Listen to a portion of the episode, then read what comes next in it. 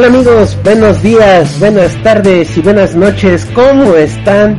Y sean todos bienvenidos al podcast del Squad Racing, un podcast creado por y para aficionados. El día de hoy los miembros del squad que nos van a acompañar son Cari Abarca, Luis Torres, creador y diseñador de la página Fórmula Gráfica, y Eduardo Solorio. Cari, hola, ¿cómo estás? ¿Cómo te encuentras el día de hoy? Hola Jones, ¿todo bien? Ahora sí Creo que el podcast pasado no estuve, pero es comentar las últimas novedades de este fin de semana. Muy bien, Luis Torres, igualmente muy buenas noches. Eh, ¿Cómo te encuentras el día de hoy? Bien, Julio, ¿qué tal? Buenas noches. Eh, saludos a todos amigos oyentes del podcast del Squad. Pues vaya bandada de información que tenemos eh, sobre lo que ha ocurrido últimamente con, con el mundo de la Fórmula 1, aparte de la carrera del Gran Premio de la Gran Bretaña, que uff, qué final tuvimos, caray. Y por último, Eduardo Solorio, igualmente, ¿cómo te encuentras el día de hoy? Hola, ¿qué tal, amigos? Buenas noches, buenas tardes. Podcast ausentes. Muchos, muchos temas que, que hablar. ¿Qué tal se pone esto?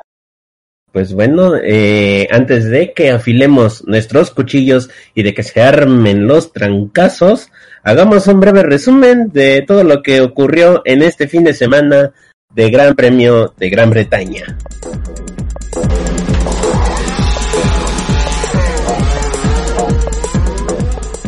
Claro, vamos con lo sucedido del día viernes. La ausencia de Sergio Pérez debido a una prueba positiva de COVID-19 fue la gran noticia un día antes del inicio de las prácticas, por lo que Racing Point se vio la necesidad de llamar a un viejo conocido, Hulkenberg. El alemán fue uno de los primeros pilotos en salir a pista cuando comenzó la sesión para poder conocer el auto, terminando noveno en los libres 1 y séptimo en los libres 2. Mencionar con lo rápido que se dieron las cosas, no hubo tiempo de preparar un asiento, ni un mono, por lo que pidió prestado el mono a Stroll, algo que le hizo que se le durmiera la nalga derecha. Por su parte, Hamilton tenía un nuevo MGKU instalado en su W11, pero no recibirá una penalización ya que todavía está dentro de lo permitido para la temporada. El que ya no la ve venir es Vettel, quien sufrió muchísimos problemas con su Ferrari. En los libres uno solo pudo dar dos giros, sin marcar tiempo, por un problema en el intercooler de su unidad de potencia. Ya en los libros 2 notó algo suelto en su habitáculo y ello le hizo estar demasiado tiempo en el box. Pudo salir cuando le cambiaron los pedales. Ay Ferrari, no es bueno que te foques en un solo piloto. Quien también tuvo un día agridulce fue Alex Albon, ya que en los libres 2 marcó el segundo mejor tiempo, pero el tailandés terminó contra las protecciones, después de un violento choque. Como si necesitara un poco más de presión. Como curiosidad, ya se cumplió un año del, intercambio de pilotos de Toro Rosso y Red Bull. Finalmente, Max Verstappen terminó siendo el más rápido en la primera sesión de práctica y Stroll en la segunda del Gran Premio de Bretaña de 2020.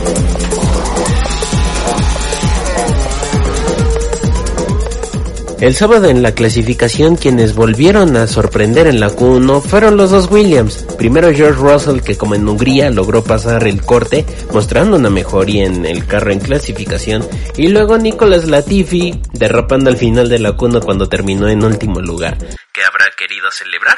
¿Quién sabe? Y de nuevo tanto ambos Alfa Romeo como ambos Haas mostraron un mal desempeño que los terminó eliminando.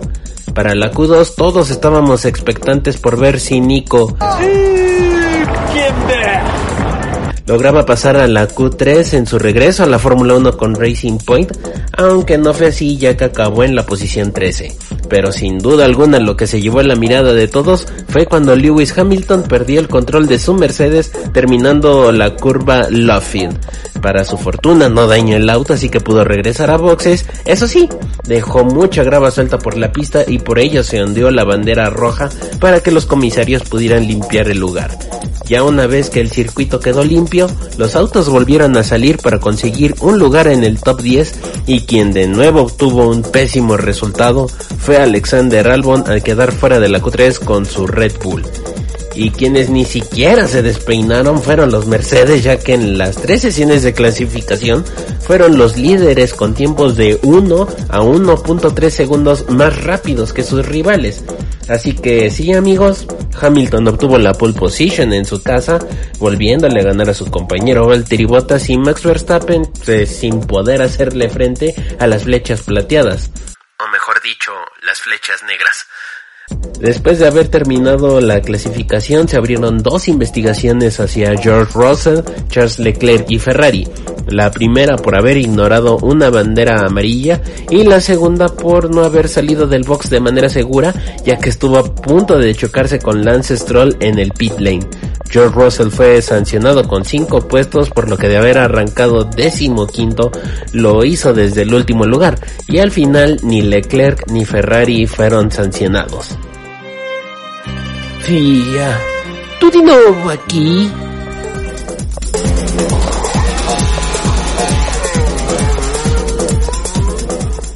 La actividad en Silverstone comenzó el domingo con algo que nos sorprendió un poquito ya que vimos bastante movimiento en el garage de Nico Hulkenberg. Se vio a los mecánicos desarmando el auto, haciendo muchos movimientos y minutos antes de que iniciara la carrera avisaron que bueno, no iba a poder salir el piloto a pista. Definitivamente vaya suerte para Nico. La carrera comenzó con una largada limpia. Leclerc y Verstappen mantuvieron el primer duelo del día por la tercera posición y al terminar la primera vuelta Albon y Magnussen tuvieron un toque lo que generó que el piloto de Haas perdiera el control y saliera de pista, lo que inició el primer safety car del día. Albon reportó vibraciones en el auto. La carrera se relanzó en la vuelta 6. Durante la vuelta 7, Albon regresó a cambio de neumáticos de medios a duros. En este momento, control de carrera anuncia que se inicia una investigación por el incidente entre Magnussen y Albon. Hamilton se mantiene como líder, seguido de Bottas y en la tercera posición Verstappen a más de 5 segundos de la punta. En la vuelta 13, Kvyat pierde el control del auto en la curva de Maggot, sale de pista recibiendo un fuerte impacto, lo que inicia un nuevo safety car. Los autos comienzan a parar, todos montan en neumáticos duros, excepto Grosjean, quien en este momento se mantiene en la quinta posición. La carrera se relanza en la vuelta 19 con un duelo entre ambas McLaren y Ricciardo. En este momento control de carrera anuncia penalización de más 5 segundos para Albon con el incidente de Magnus.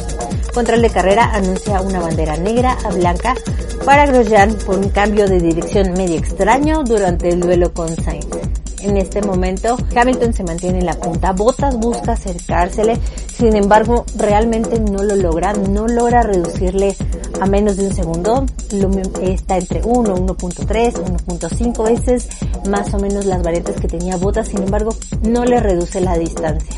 En la vuelta 39, Gasly empieza a acercarse a la zona de puntos y le gana la décima posición a Vettel. Mientras tanto, Stroll y Ocon también mantienen un duelo por el octavo puesto.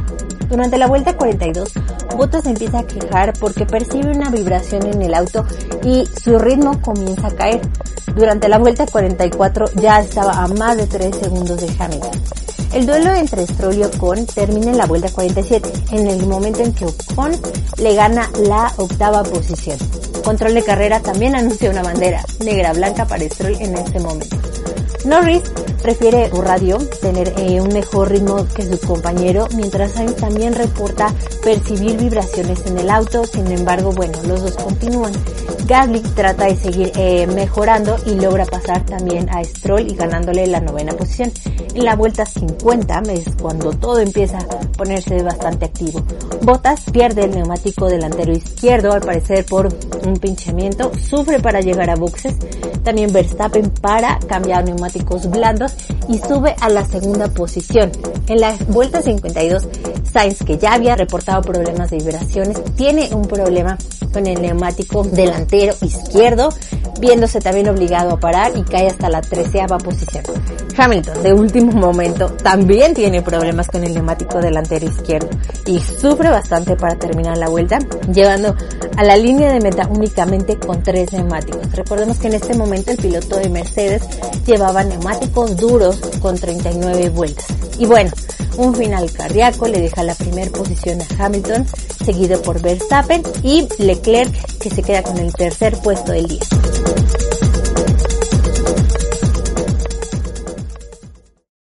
Ha llegado la hora, los enfermos y desafueros. Ahora de hacer una plática entre guantes. Pero sobre todo, de muchas especulaciones. Esto es. ¡Es Guarda Gómez!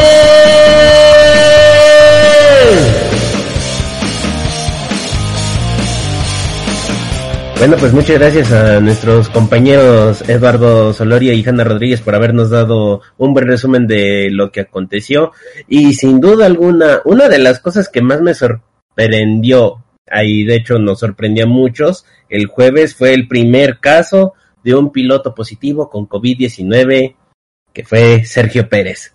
De hecho, en el test que le hicieron dio como resultado no concluyente, así que decidió aislarse por su cuenta le hicieron una segunda prueba y en esa resultó positivo. Y ya ahí se empezó a hablar de quién podría reemplazar a Checo. Primero se habló que Esteban Gutiérrez, que Stoffel Mandón, que Nico Hulkenberg y ya varios pilotos por entrarle al desgarriate como Jedo Van y Heikki Kovalainen empezaron a ofrecer sus servicios por Twitter. Pero bueno, al final el seleccionado fue Nico Hulkenberg pero aún así, yo creo que lo más importante y preocupante es saber cómo fue que se contagió, porque la FIA, Liberty Media y los organizadores de cada gran premio han dicho hasta el cansancio que se están tomando todas las medidas para evitar que el coronavirus llegara a la máxima categoría. Entonces, Cari, ¿nos podrías contar qué fue lo que ocurrió con Checo Pérez para que terminara dando positivo? Pues de hecho es lo que llegamos a comentar, bueno, ya ven que tenemos nuestro chat donde nos gusta especular. Eh, hice mención sobre eso de que irónicamente pues Checo este salió positivo a comparación de, de lo que sucedió con Leclerc y Bottas que ellos a pesar de que técnicamente que estaban en días de una carrera tras otra, o sea, a ellos sí, pues obviamente les llamaron la atención de que no debieron salir, sabiendo que tenían que estar aislados en lo que estaban con, en los días de, pues, de una carrera a otra.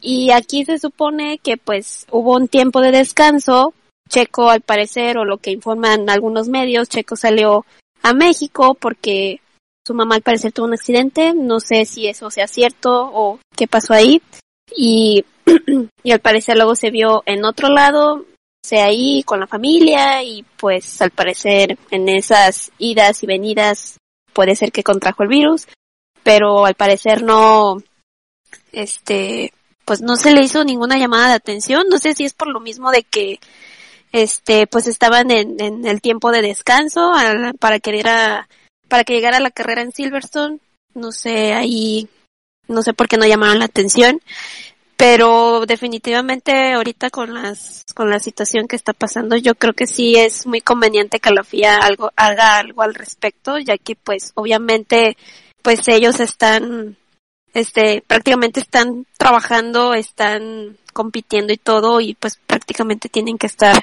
este lo más saludables posibles y tratando de evitar el contacto con otras personas, así que la FIA tiene que hacer algo, pero, pero ya.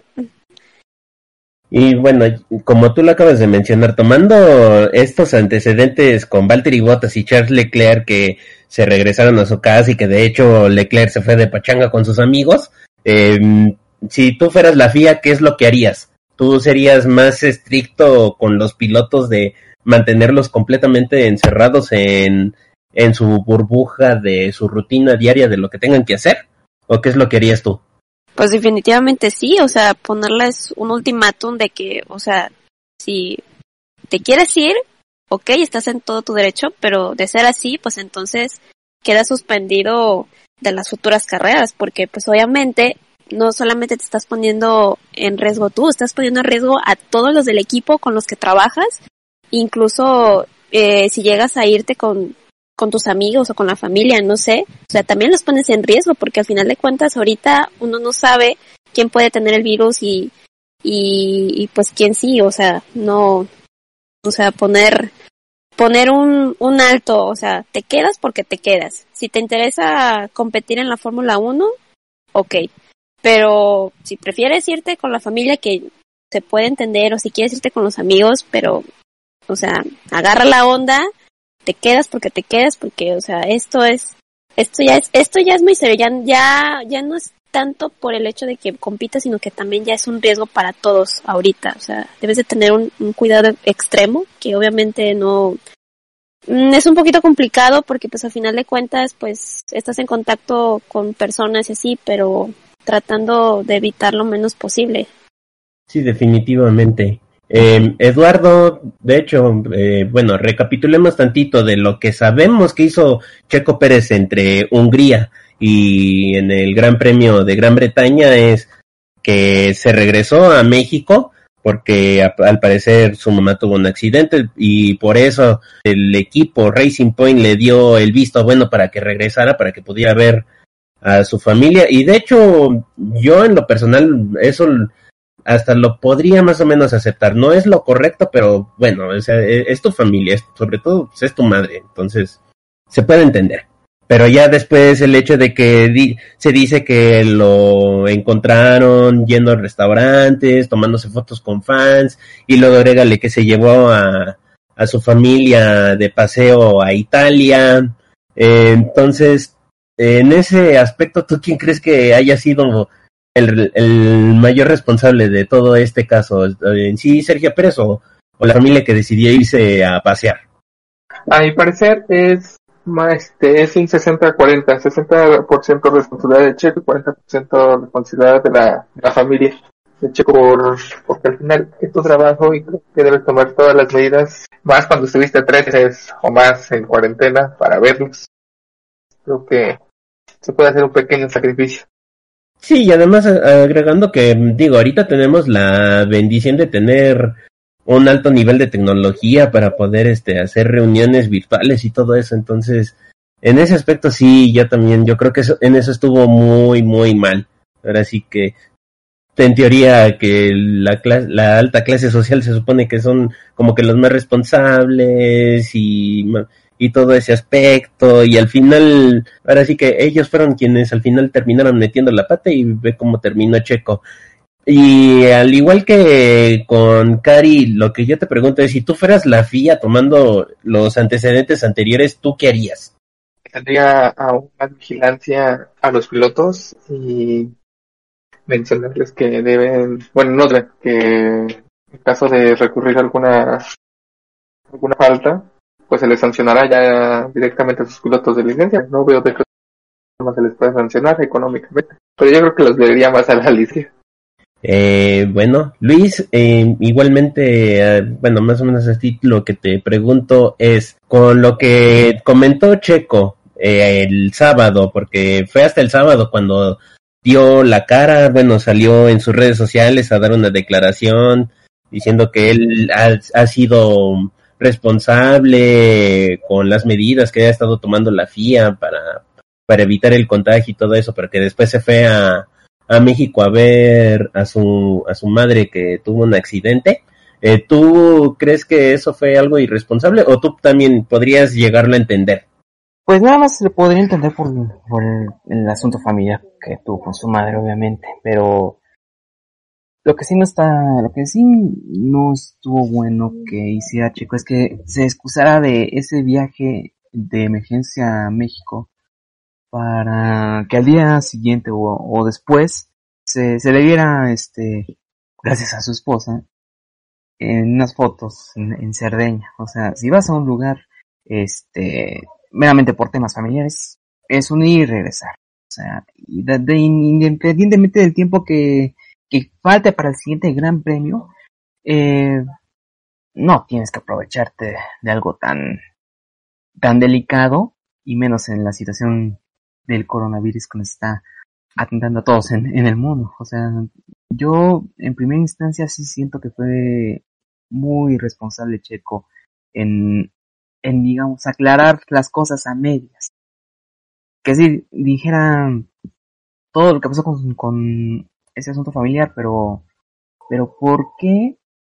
¿Por qué se le destapan esas cosas? Bueno, no directamente él, pero ¿por qué inten- inintencionalmente Carola dio a haber publicado esas fotos de ellos dos en, en, en Cerdeña? Eh, no sé, yo siento que lo, lo que hizo Checo no está bien, está pagando las consecuencias. Todos dos grandes premios que se pierden por, por una irresponsabilidad que fácilmente es evitable. Sí, y peor momento no pudo haber tenido para para contagiarse con esta situación La cereza del del- del sí, incierto. Totalmente, su la cereza del pastel. La cereza del pastel, eh, su, su futuro en juego y en vilo por, por Vettel y sus acercamientos a Aston Martin. Oigan, ¿alguien puede pensar en los niños? también su familia pues estuvo saliendo, entonces Pregúntaselo también debió haber tenido. Sí, no, y, y es, es Casualmente que eso, eso no lo mencionó en, en, en su disculpa, no mencionó. Ay, también me fui de viajecito con mi familia. de hecho nunca ofreció una disculpa en su en su declaración. Bueno, Para, sí, de serles, para serles honesto, nunca vi ese video, nunca quise verlo, porque por el simple hecho de ver la cara que tenía Checo, literal, no tenía cara para tener que hacer ese video, o sea, parecía niño regañado, como atrapado, no sé, se ve, la verdad se veía bastante mal. Sí, como influencer cuando mete la pata en las redes sociales. Exactamente. Yo creo Sí, que entonces Yo creo que no debió, bueno, no sé, igual por ser quien es, sí tuvo que haber, tuvo, sí tuvo que hacer el video porque pues obviamente la gente quiere escuchar su versión, qué pasó, lo que sea, pero de cierta forma creo que se, no debió de haberlo hecho. Pero tenía que hacerlo de todas maneras. Sí, precisamente por lo que digo, de que pues por ser quien es, es ahora sí que es una figura pública, este, pues sí tenía que hacerlo, porque de cierta forma estaba obligado a, a decirlo, a ver eh, su declaración, a ver qué pasa, pero como dije, yo la verdad no me animé ni quise verlo ni escucharlo por el simple hecho de ver su cara ahí en el review del video, o sea, la verdad se veía fatal. no querías hacer corajes. Más de corajes, de responsabilidad. Ándale. Sí, sí, porque además tú mismo lo dijiste, Lala, así de por favor alguien quiere pensar en los niños porque además eh, yo creo que también los niños son los hijos de Checo Pérez son como que las uno de los mayores víctimas de toda esta situación, o sea, porque arriesgaron a sus hijos, o sea, no puedes hacer algo peor que exponer a tus hijos, hombre. O sea que ah, yo, yo Pero qué también ahorita- necesidad. eh, Sí, yo, yo también ahorita estoy trabado de, de coraje. O sea, cuando yo también.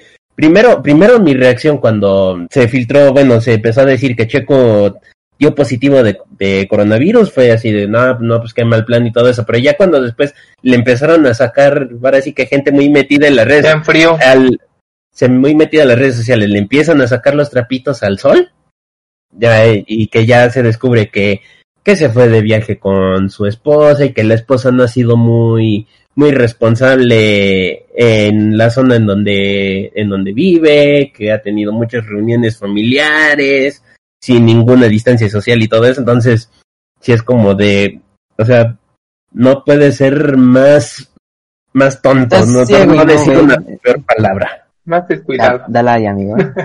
Yo creo que por eso también los pilotos, los pilotos de la parrilla no le mostraron como ese apoyo que de, ah, no, ojalá te recuperes, porque así fue de, hey, no manches, estamos cuidándonos y sabes con tus mm, tonterías. Sí, Pues, de por hecho, ahí sí, leía muchos igual- que sí se enojaron con los pilotos porque no le decían nada. Sí vi algunos. Ves la situación no- y me entiendes. Yo me acuerdo que vi, creo que lo puso Toño, de una captura de que sí hubo algunos que sí le, sí le respondieron a Checo. Pero también es como Carlos Sainz nada más de la parrilla. No, sí, pero en, así en comentario nada más en, en Instagram creo que fue. Pero también digo, es, es- de verdad es muy necesario ver que un piloto o quien sea le haga saber de manera, bueno, no de manera, sino en una red social el apoyo a alguien. No es, no está bien, o sea, que obviamente no nos vamos a enterar, pero a lo mejor lo hicieron por mensaje en privado. No se pongan tan intensos, Es que como, no, como, no es del, ra- como no es del racismo, no van a Ah, decir nada. Pero aún así es como de, seguramente todos tienen el teléfono de, de cada uno y le pudieron haber mandado un mensaje de apoyo a Checo en privado, pero no es necesario que todo lo tengan que publicar en redes sociales. No Sí. se pongan, no se pongan pesados, muchachos. Sí, sí, queridos fans de Checo, ¿no? o sea, no necesariamente el hecho de que nadie le, le haya puesto un, un like o que haya escrito algo en sus redes sociales no quiere decir que, que, que quieran que se que le vaya mal y, y que termine Ah, peor. No, no, para nada, o sea, pero, pero bueno, o sea, digo, creo que entre pilotos, creo que, creo que entre pilotos debe de haber una buen, una, con- una relación, una comunicación muy personal, entonces yo creo que ahí se pudieran haber enterado de lo que hizo Checo y pues dijeron, ah, pues que, En la Pues que- Fórmula 1 las paredes no son las únicas que se oyen. ah, definitivamente. Eh, bueno, tenemos a alguien, alguien invitado, alguien que llegó de repente, Israel, Israel González, muy buenas noches. Eh, y también a ti te hago la pregunta de tú, ¿qué opinas sobre toda esta situación de Checo y su caso del, bueno, como el primer caso positivo de COVID-19? Pues personalmente creo que lo que hizo Checo fue una responsabilidad. No me parece que se atreviera a hacer el viaje incluso por lo que dicen de que, que su mamá estaba, fue un accidente. O sea, no, no, no me parece una actitud profesional de su parte, porque no solamente estaba arriesgando él, sino yo creo que también a su familia y a sus compañeros de trabajo. Entonces, pues no sé, incluso yo habría visto bien incluso que hasta se le sancionara de algún modo, pero pues yo creo que ya hubiera sido mucho castigo. Ok, y en el dado caso... Castigo perder su contrato. Mm, Eh, pues, mm. ¿a eso se arriesgó? Pero desde ¿A eso se arriesgó? Está en riesgo. Solo le Ponerse dio de pechito para que digan, ah, mira, te fuiste de viajecito. directo Ojalá. y sin escalas. Pues sí, yo creo que si tuviera un jefe un poquito más exigente, yo creo que eso hubiera sido el caso, pero pues esperemos que no, no, ahora sí que no se dé. Pero sí, yo creo que una buena, una multa y pues quién sabe, a lo mejor hasta un castigo, no sé, decirle prácticamente desde el principio que se iba a perder dos carreras, algo así. Y igual, o sea, la FIA aplicarse porque pues yo creo que no se tiene que repetir esto y pues a lo mejor puede parecer algo exagerado, pero traer un poquito más cortos a los a los pilotos. Mm, yo soy de la idea que se tiene que manejar como en otros deportes, como en la NBA, como en la UFC, en la que prácticamente tienen a los pilotos, eh, bueno, más bien a los deportistas, este, viviendo en la burbuja, prácticamente sin contacto con el exterior y pues todos viviendo juntos. Entonces, para mí sería lo correcto eso, que no, que ya no dejaran los pilotos volar por su parte. Ok, de hecho te iba a preguntar que si tú fueras la FIA, ¿qué es lo que harías al respecto con todos los antecedentes que hemos tenido con Botas, con Leclerc y ahora con Checo? Pero bueno, ya con eso me lo respondiste. Pero bueno, eh, bueno, no queda más que desearle una pronta recuperación a Checo Pérez y que haya aprendido la lección y ya no vuelva a cometer drogadas como estas. Que sea Sí. Que solo sean dos carreras las que se pierdan. Ojalá. y que agradezca que aparentemente nada más sean dos carreras que se pierda efectivamente. Pero Por bueno, momento solo son dos. Y no Sí. un contrato con Aston Martin. ¿Sí o no? Pero Ah. de hecho estaban por definir cuántos días es que se le iban a asignar de cuarentena. Ya dijeron que habían- 10. A partir de hoy dijeron que 10. Pero habían dicho, Entre bueno, siete y diez bien- eran. habían dicho que Lo que pasa es que no- depende del gobierno británico, porque su, su periodo de aislamiento estándar son 10 días. Pero, pues él como va a salir de, más bien, después de esos 7 días que le, que le habían asignado, pues de todos modos quedaría corto, o sea, No, y de todas maneras, aunque pasen los días que tiene que estar aislado, aún así tienen que volverle a hacer el examen y que dé negativo, porque si Claro. no da negativo, valió que es verdad. Pues sí, sí, y a lo mejor ni lo dejan salir del país. ay Checo, lo Ay, que te España. pasa por, ay, me- ay Checo, mexicano tenías que ser. Pero bueno, De por sí no Ya. nos quieren y luego con eso. bueno, ya pasando a otro tema y regresando con todo lo que ocurrió en la pista. El sábado la FIA, de nuevo, se metió en un escándalo, se metió en una broncota por esta polémica aplicación de sanciones, porque por un lado sancionaron con cinco puestos a George Russell por ignorar banderas amarillas, y del otro lado tenemos a Charles Leclerc que fue investigado porque ya casi se andaba chocando en el pit lane con Lance Stroll cuando estaba saliendo de boxes, y al final ni Leclerc ni Ferrari fueron sancionados. Eduardo, ¿Crees que la FIA de nuevo quedó en evidencia con eso de que aparentemente hay favoritismos? ¿O crees que sí hay alguna razón para que no le aplicaran alguna sanción? Pues yo no encuentro ninguna razón para que no hayan aplicado sanción. Las tomas fueron claras. Leclerc eh, no espera la indicación de su mecánico para poder salir al, carril. Entonces, pues no sé por qué no, no hubo sanción. Ni económica, ni de posiciones, ni nada. Digo, yo quisiera, yo como ferrarista quisiera ver una forma de defender al equipo, sobre todo al Leclerc, que digo, porque esto no fue a unos pocos minutos de que terminara la, la Q2, entonces no podría decir, ah, es que ya estaba presionado para dar una vuelta rápida o algo por el estilo. Y tú, Cari, este, ¿tú qué crees que esté ocurriendo con la FIA? ¿Igual crees que hay algún aparente favoritismo o hubo una verdadera razón para no sancionarlo? Pues bueno, eh, yo creo que la FIA tiene como que sus inconsistencias ahí. No creo que haya como sus decisiones no sean como que muy justas en muchos aspectos. La verdad es que de cierta forma se están haciendo de la vista gorda. Hay, ha habido otros casos en carreras pasadas en las que ciertos pilotos hacen algunos actos y no son sancionados, pero otros pilotos que han hecho eso mismo que hacen son sancionados. O sea, es como de, de verdad, o sea, o, de, o nada más a sancionan nomás porque quieren o, o cómo, o sea, no, no entiendo, o sea, no están haciendo bien su trabajo, la verdad. Tiene, tienen que como que ponerse las pilas en ese aspecto. Ok, y bueno, ya en otro aspecto, dentro de, estas sanciones, en el tema de sanciones, en la carrera tuvimos este choque entre Alex Albon y Magnussen en la primera vuelta, donde terminaron sancionando a Albon con cinco segundos. ¿Tú crees que la sanción fue justa o tú crees que debió haber sido considerada de otra forma? Mm, yo creo que ahí, bueno, lo puse en el post que hice. Recuerden seguir el blog de nuestra compañera Cari en la fórmula de cari.blogspot.com. Continuamos con la programación de hoy.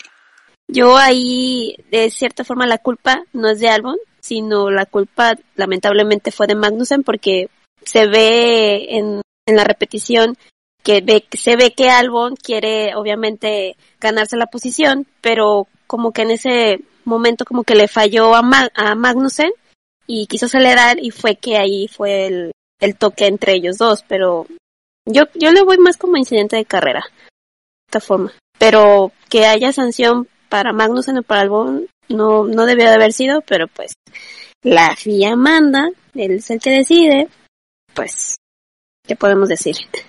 Ay, pues bueno, Luis, este, a ti igualmente te pregunto, ¿tú crees que la FIA esté agarrando, agarrando parejo? Yo siento que, yo, yo entiendo, es incongruencia de sancionar lo que mm, suavemente es sancionable, pero qué raro que a ellos se le ponga mucho el peso de la, de la ley. Y cuando hay una, una controversia, como, como lo que explicaba hace un momento Cari, con pilotos top, como, como Verstappen cuando abusa y saca a otros, este, a otros pilotos de, pista, pues qué raro que no haya, este, alguna reprimenda. Yo quiero pensar que, no sé, lo, igual los oficiales no, ya no están tan interesados en, en, en tratar una sanción cuando se trata de un piloto top. Yo, yo pienso que volado y, y ya, lo que caiga, pues ya, a lo mucho una, una, una llamada de atención. Y bueno, decían en su momento sobre la sanción que le impusieron a Albon con respecto al accidente en la primera vuelta con Magnussen. Eh, yo la verdad eh, considero que sí fue este sancionable lo de Albon porque Magnussen creo que sí venía en su línea de carrera. Yo tomo mucho en cuenta cuando hay un incidente, cuando, eh, tomo en cuenta quién está en línea de carrera y quién no. Eh, Magnussen sí, sí venía en su línea, pero igual quizás no, no calculó bien cuando ya tenía, ya todavía tenía el auto de, de Magnussen, de Albon, perdón, pero no sé. Alguno de los dos habrá pecado más o menos, uno más que otro, pero yo sí soy firme de que lo de Albon sí, sí merecía una sanción y yo creo que sí se enseñó bien. Bueno, Magnus en fallarle el cálculo de, bueno, de medirle distancia de No, lo extraño, no me extraño de un caso. Ya, no es extraño de él. O sea, ya, ya le, le falla la medida. Ya le precede. Ay, Grosjean ni se diga, ¿eh? Una bandera amarilla, blanca y negra por cambio de dirección en más de una ocasión. Sí, no me extraña. Ok, eh, Israel, Israel, eh, igualmente te, te pregunto, ¿tú crees que con esto que sucedió el sábado, crees que la FIA agarra parejo o si hay algún favoritismo? No, históricamente siempre se le ha eh, medido con distinta vara a los equipos grandes. Me parece que igual las las sanciones eh, impuestas, por ejemplo, a, Russell fue exagerada. O sea, por esa misma acción a, de no bajar la velocidad en bandera amarilla, pues a Hamilton en su momento le dieron tres puestos. Entonces, pues no, no se mide igual. Y pues de álbum, yo creo que sí era sancionable porque no me parece un buen lugar para intentar el rebase en ese lugar. O sea, para la potencia que su carro tiene, bien hubiera podido esperar al final de la recta y pasar ahí a, Magnussen sin tanto riesgo. Entonces, creo que no son consistentes las, las sanciones. Eh, la manera en que se maneja el cambio de, de los comisarios de la FIA en cada, en cada carrera que van cambiando los comisarios no, no, no me parece bien. Yo creo que tiene que haber congruencia en todas las carreras, que se maneje igual todo, siempre, o sea, el mismo criterio y será lo más correcto. Ok, pero como dijo, ahora sí en el aspecto del tema de Magnussen y Albon, ya lo, lo dijo en su momento el piloto Ayrton Senna, el legendario Ayrton Senna, que si tú ves un hueco, pues lo tienes que aprovechar y lo que sucedió con Magnussen es que salió mal de, de esa chicana, o sea, salió patinando y prácticamente ya Albon vio, vio el hueco, ¿no? Entonces, ¿tú no crees que eso podría ser como un incidente de carrera? Yo podría considerarlo así. No, porque fue arriesgado. O sea, no nada más arriesgó a Magnussen, también se arriesgó él. Es muy obvio que si entras en una curva bastante rápido, pues el carro se te puede, se te puede reparar, derrapar, te puedes patinar. Y eh, tuvo mucha suerte Albon, o sea, de hecho, siempre los Red Bull son quienes mejor liberados salen de los choques, no sé por qué, pero eh, me parece que sí, sí pudo haber sancionable. Sello de calidad de Adrian Newey, definitivamente. Sí, sí, no sé qué, con qué Siempre me quedo jamás igualado. Suspensiones, pero aguantan mucho. ok. Eh, bueno, yo en lo personal, yo sí creo lo que muchos están diciendo, la FIA por historia siempre ha medido diferente dependiendo del equipo al quien tengan que sancionar. Ya Israel nos dio un claro ejemplo con lo que ocurrió con Hamilton, que una vez lo sancionaron con tres pesos por lo mismo que hizo Russell. Y en el aspecto de Magnussen y Albon, yo sí lo considero un incidente de, de carrera, porque además es la primera vuelta, es en donde es más fácil que pilotos se puedan llegar a tocar. Entonces, digo, puedo llegar a entender por qué los comisarios decidieron aplicarle la sanción a Albon, pero yo en lo personal lo considero un incidente de carrera. Pero bueno, pasando a otro tema, no sé ustedes, pero yo pienso que ya la relación entre Fettel y Ferrari ya está muy desgastada.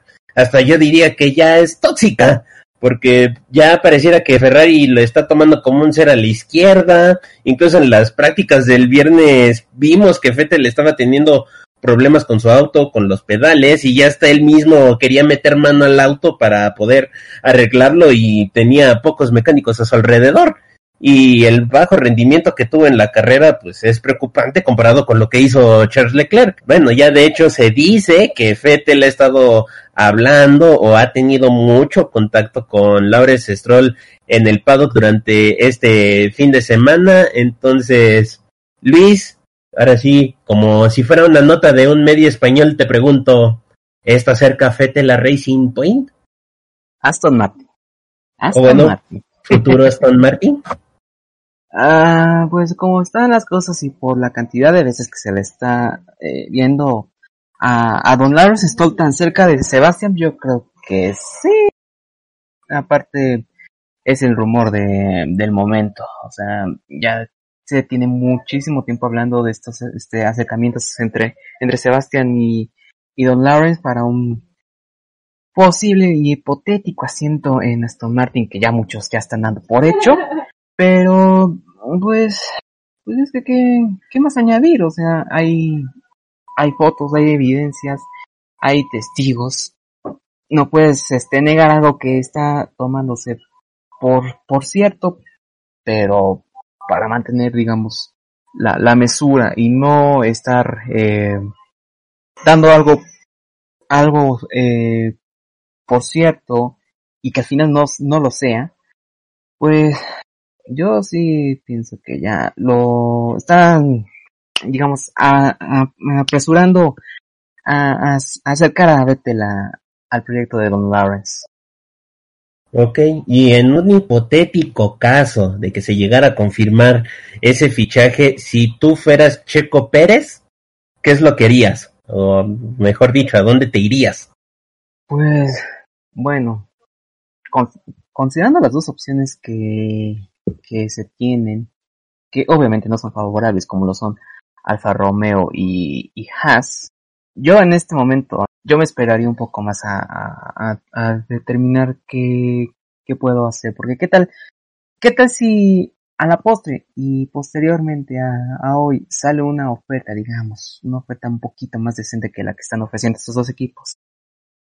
Pero acabas tomando la primera opción y justamente te sale esta, esta opción más eh, decente, pues yo no, yo no soy de los que se toman algo a la ligera, yo sí lo pienso dos veces y, y todavía mantengo en, en dudas este qué podría hacer en un, en un futuro. Yo todavía me reservo.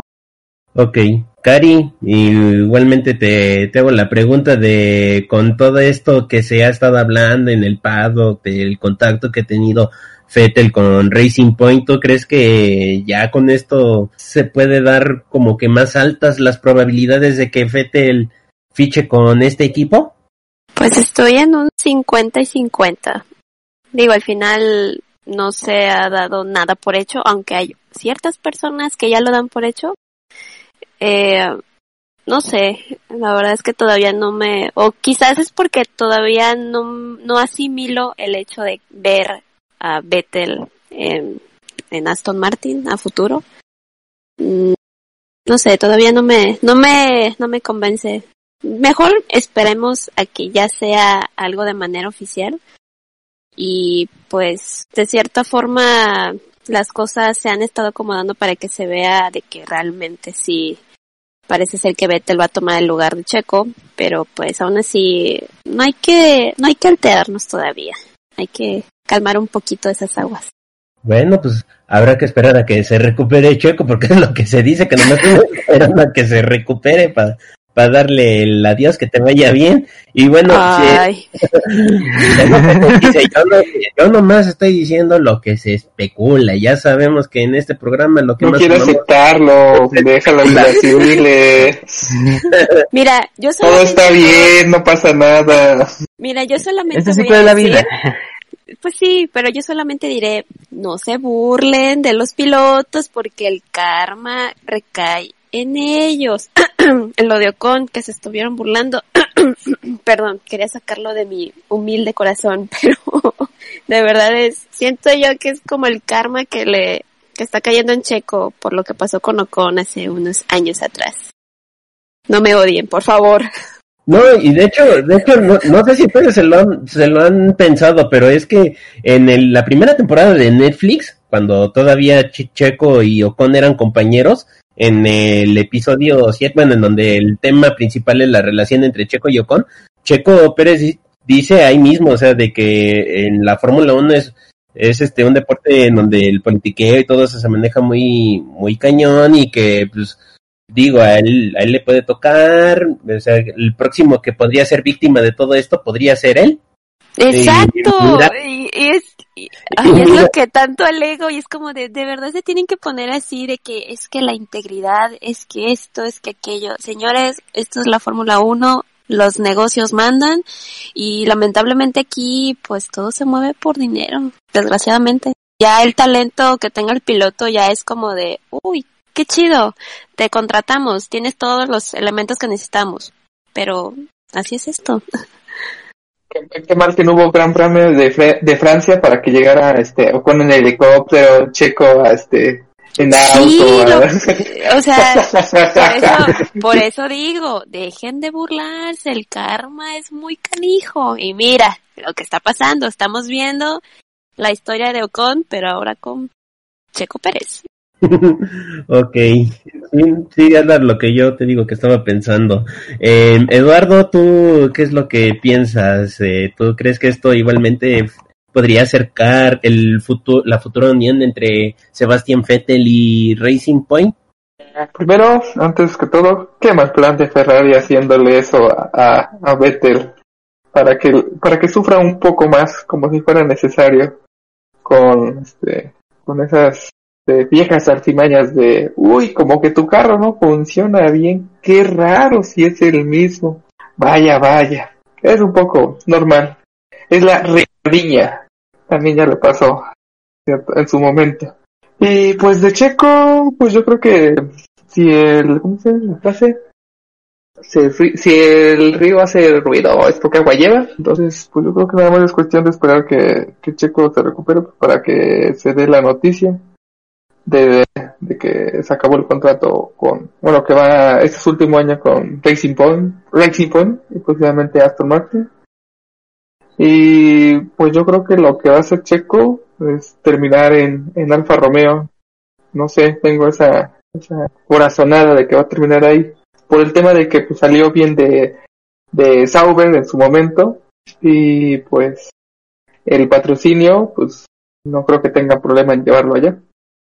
Ok, ok, digo, eh, digo, es que otra cosa que podría hacer Checo es a lo mejor y plantearse buscar otras opciones en otras categorías, aunque por lo general él ha dicho no que él lo que siempre ha buscado es este seguirse y mantenerse en la Fórmula 1, pero en, si yo fuera Checo Pérez, viendo que ya este por lo general muchos jefes de equipo lo llegan a a infravalorar en, alguno, en algunas ocasiones, yo sí trataría de buscar plantar cara en, en algún otro lado. Podría ser, podría ser la indie, la, indie no es una, una mala opción, en donde también ahí podrías llegar a resplandecer, a darte, a darte a conocer y seguir demostrando el talento que, que tiene. Es una opción que yo no vería mal.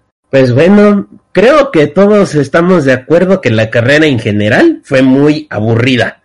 Hay muy pocas batallas reales por posiciones. Prácticamente toda esta carrera fue un trenecito. Eso sí, lo que salvó esta carrera fueron esas dos últimas vueltas de locura, donde hubo un festival de voladera de neumáticos, primero con botas, después fue Carlos Sainz y la última víctima fue Lewis Hamilton que nos dio un final de carrera de locura.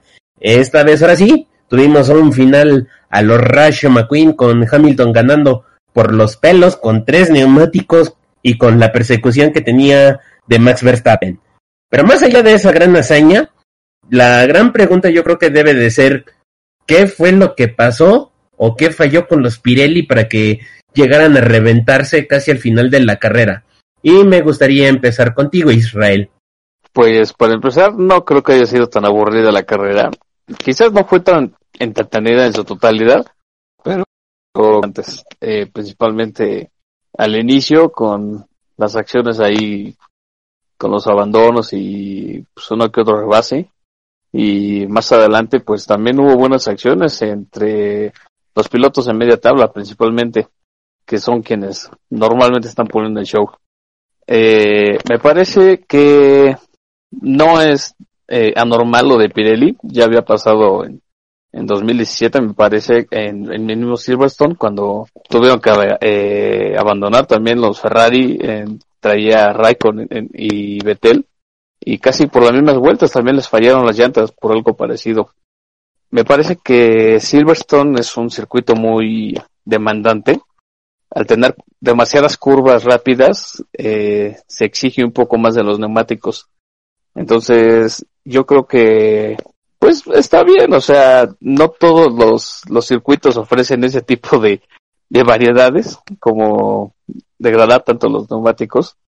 y pues yo creo que es hasta cierto punto normal. Lo que va a estar interesante es que para la siguiente carrera van a disminuir un escalón en hacia los o más bien van a subir un escalón hacia los neumáticos más blandos. Entonces, eh, pues no sé si Pirelli se esté planteando recomendar hacer una doble parada en pits para que no fallen los llantas, pero va a estar va a estar interesante. Vamos a ver cómo cómo reaccionan este, la semana con su investigación porque se sometieron a una investigación los neumáticos de, de, de Hamilton y de Bottas para ver qué, qué, fue lo que falló o si fue culpa del debris de Raikkonen que perdió el alerón en una, en una parte de la pista y tuvo que ver a, quizás con, con las pinchaduras de los Pirelli.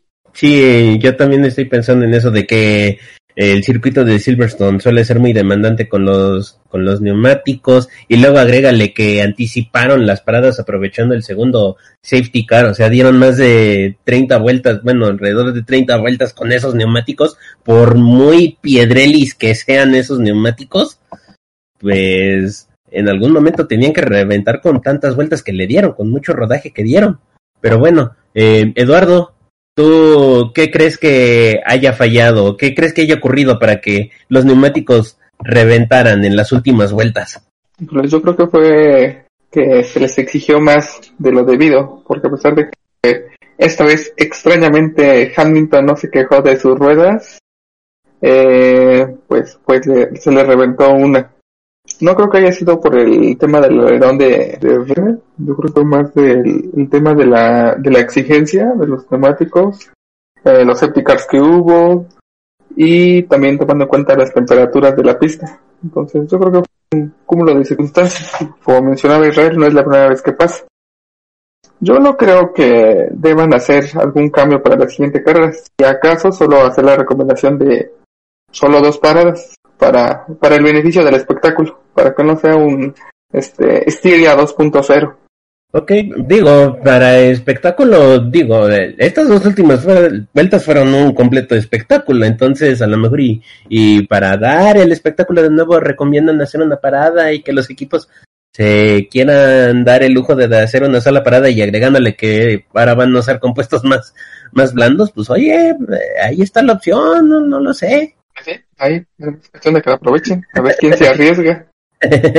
pues la vida es un riesgo, carnal. Eh, Cari, eh, igualmente, este, ¿tú crees que haya, haya ocurrido algo con los neumáticos de que pudo haber sido este exceso de trabajo que le dieron a los neumáticos duros o tú crees en esa teoría que se comenta de que de que el alerón que terminó rompiendo Raikkonen en las últimas tres, cuatro vueltas pudo por ahí haber influenciado. Pudiera ser una posibilidad el, los restos que pudieron haber quedado del alerón delantero de Kimi, pudiera ser una opción, pero también puede ser la opción de que les exigieron demasiado. Ahora pues se quedaron sin, sin neumáticos. Ahora qué van a hacer para la siguiente carrera usando puros blandos, a ver qué tal les va a ir en ese, en esa carrera de aniversario. Esperemos nos dé buen entretenimiento. Sí, por, favor que sea mejor que la carrera de, de hoy que Sí. Y que, por favor Racing Point no la vuelva a regar. sí, además es que eso es lo más desilusionante porque o sea, todos esperábamos que Racing Point se lo hiciera en su casa. En las prácticas y en la clasificación Lance Stroll no se clasificó mal. Y al final la carrera terminaron viendo un bajón impresionante. Y que ya casi, ya casi se andaba quedando fuera de los puntos y no es por el festival de pinchazos.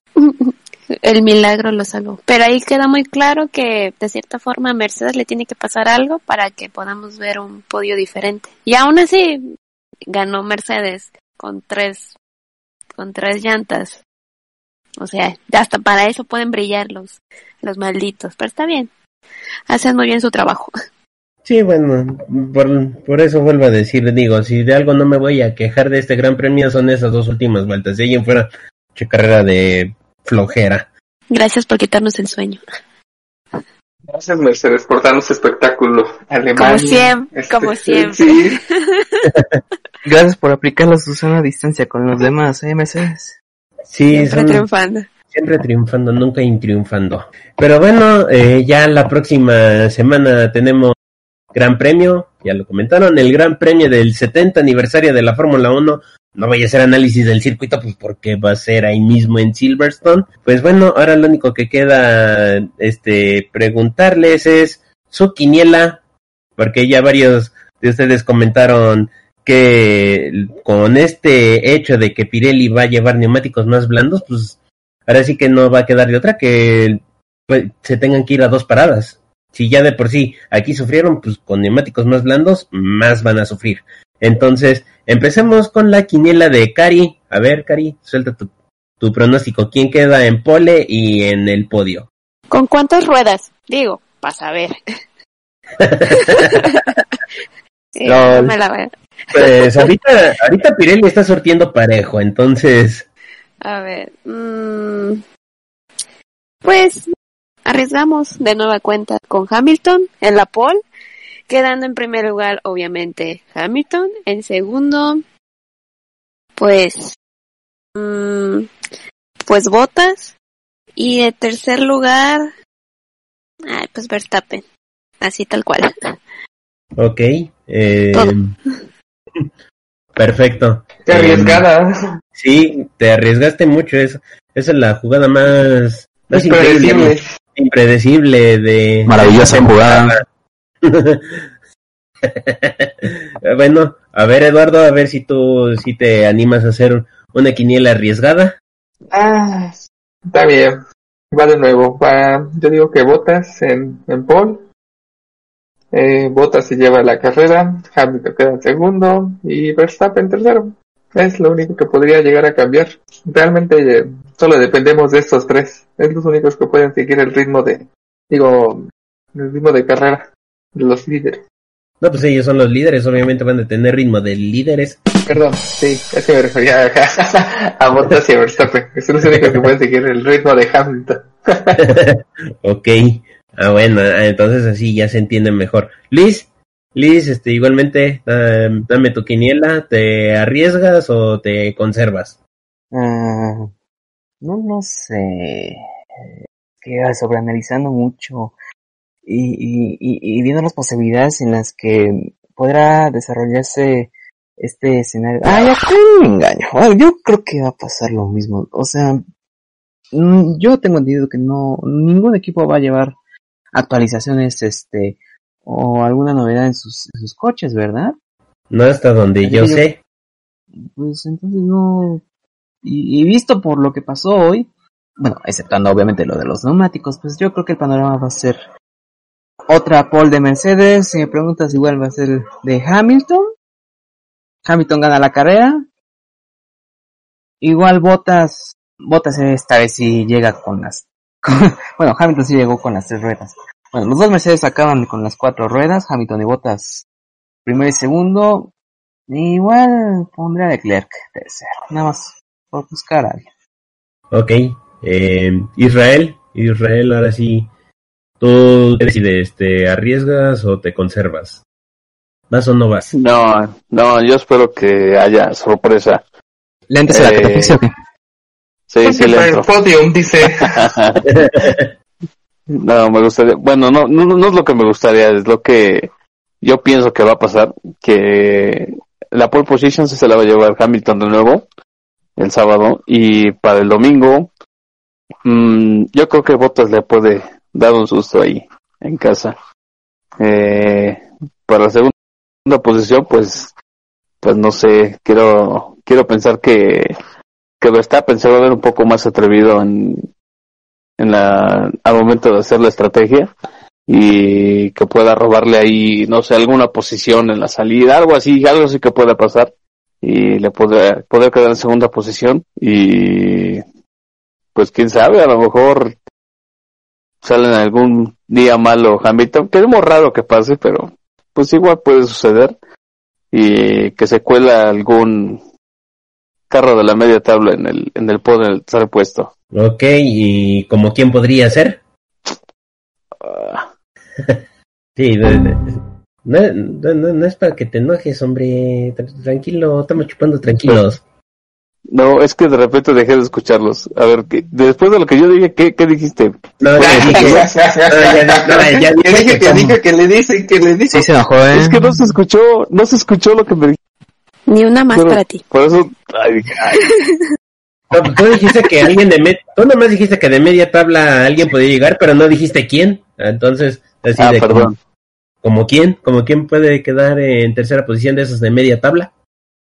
Pues quién sabe, a lo mejor alguna clara. Mm, el escenario 7 llamando. Vaya, vaya. Puede ser. Nada es imposible. Si ya logró un podio Lando, que no logró en otro. Y más. Ah, ay, ¿qué estás insinuando? ¿Qué Que el, que el diseño de la niña de 6 años le va, le va a dar buena suerte. Lando ser. Norris. Bueno, Ojalá no repita el casco. Lando Bueno, no sé si vaya bueno, no sé si vaya a repetir el, el diseño. Ojalá y sí, digo. Mm, igual y sí, porque se, yo creo que sí se, se empatizó mucho con el, con el diseño y porque, si se acuerdan, dijo que de niño él dibujaba esas cosas, ese tipo de, de, de dibujitos. Por eso recuerdan que Lando hizo ese, esa convocatoria a principio de año y terminó eligiendo el que ganó ese de Lando Norris ese. Sí, ojalá lo, lo repita. ok, pues bueno, ya nada más quedo yo por dar mi quiniela. Yo, yo sí, la neta sí le rajo. Yo sí me voy más o menos a lo, a lo seguro, porque la pole estoy seguro que la va a hacer Hamilton. Igualmente va a volver a ganar Hamilton. Bottas va a quedar en segundo. Y en tercer lugar, créanme que yo le sigo manteniendo confianza a ese, a ese carrito rosa. Y ahí sí, para que vean, ahí sí me arriesgo. Yo creo que ya sí puede que ahí, ojalá ahí rompa su, su maldición. Ahí la pueda romper Nico Hulkenberg. Muy bien. Arriesgada, muy arriesgada. El planeta va a explotar.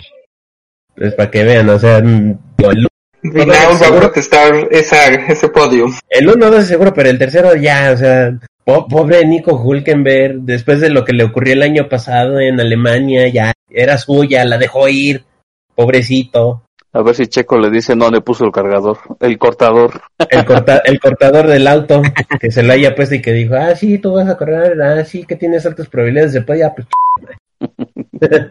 pues bueno, eh, queridos amigos, ¿algo más que ustedes quieran agregar? Pues como predicción, eh, les aseguro que por ser la carrera del 70 aniversario de la Fórmula 1, creo que va a tener mucha chamba el diseñador de los wallpapers. Sí, sobre aviso no hay engaño. Ya tiene Bueno, ya buena tiene ¿Eso para suena. ¿Eso suena como una amenaza o qué? ¿Me estás Pues más o retando, menos. dice? Pues No para ver una- qué tan rápida es esa lap. No es una amenaza. No es una amenaza, solamente es un pronóstico de lo que puede ser, pero a lo mejor Israel es como pronosticador de meteorología que no le termina atinando. Ahora sí que quién sabe. Uh, Quién sabe, ya, ya el tiempo dirá. ni en el Gran Premio 1000 sacaron tantos. O sea, yo, yo no espero que sea algo peor. Ya veremos, ya veremos. ok, pues bueno, esto ha sido todo por el día de hoy. Muchas gracias a todos nuestros oyentes que nos han estado apoyando. Ya saben que pueden seguirnos en nuestra cuenta de Twitter, arroba squad-racing. Y también, al igual, pueden seguir la página de Tumblr y de Telegram de Fórmula Gráfica de nuestro querido diseñador Luis Torres, en donde pueden descargar sus bonitos wallpapers para el celular, para la tablet, para la computadora, muy bonitos que le quedan. Y de nuevo, muchas gracias a nuestros queridos miembros del staff que nos acompañaron, a Cari Abarca, Israel González, Luis Torres y Eduardo Solorio. Y yo soy su fiel servidor, Julio Rodríguez, mejor conocido como la ZDF1 Jones. Y nos estaremos viendo para la próxima semana con el post Gran Premio 70 aniversario de Fórmula 1. Lleven su pastelito para celebrar el cumpleaños de Fórmula 1. Chao, chao. Ahí. Feliz aniversario Fórmula 1.